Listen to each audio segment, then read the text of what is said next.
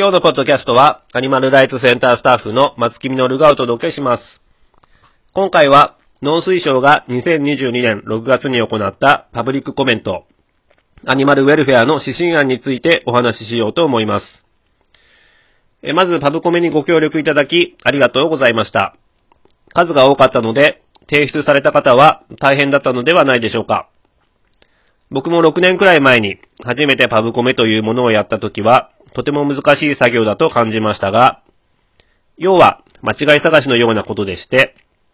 回数重ねていくうちに、だんだんと慣れてきたところであります。これからも、アニマルウェルフェアに関するいろんな記事を読んで、感覚を養っていきましょう。さて、今回のアニマルウェルフェアの指針案なんですが、全体的な印象としては、国際規約である OIE コードから、自分好みにつまんで盛り付けてみましたという、そんな感じでした。わかりやすく言うと、コンビニ弁当をたくさん買ってきて、好きなおかずだけ自分の皿に盛り付けた。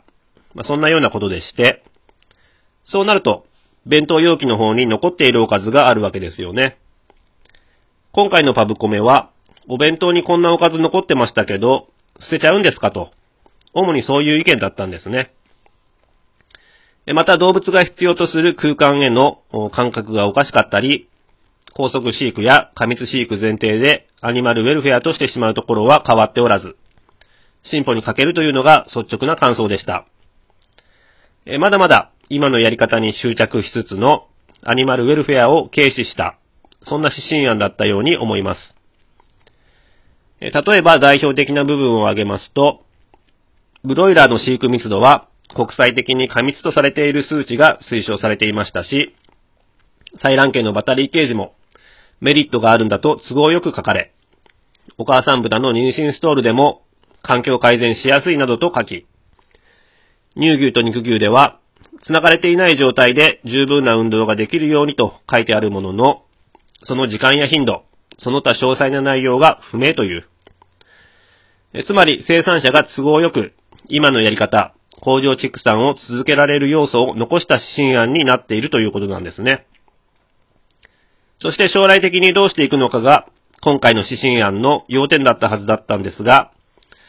そこにバタリーケージや妊娠ストールなどの廃止が掲げられていなかったということは、古いやり方を変える気はないというのが国の方針なんだろうなと、そう思わざるを得ない内容でした。あとこういう指針でとにかく気になるのが、可能な限り苦痛の少ない方法でとか、可能な限り努めるというような、この可能な限り。可能な限りってもう、各々の感覚の領域なので、人によってすごくばらつきますよね。指針で可能な限りという言葉を使うってどうなんだろうかとよく思います。私たちは業界の感覚も頭に入れておかなければならないと思います。アニマルウェルフェアに関する意見交換会というのが行われたんですが、その議事概要には、こんなことが書かれていました。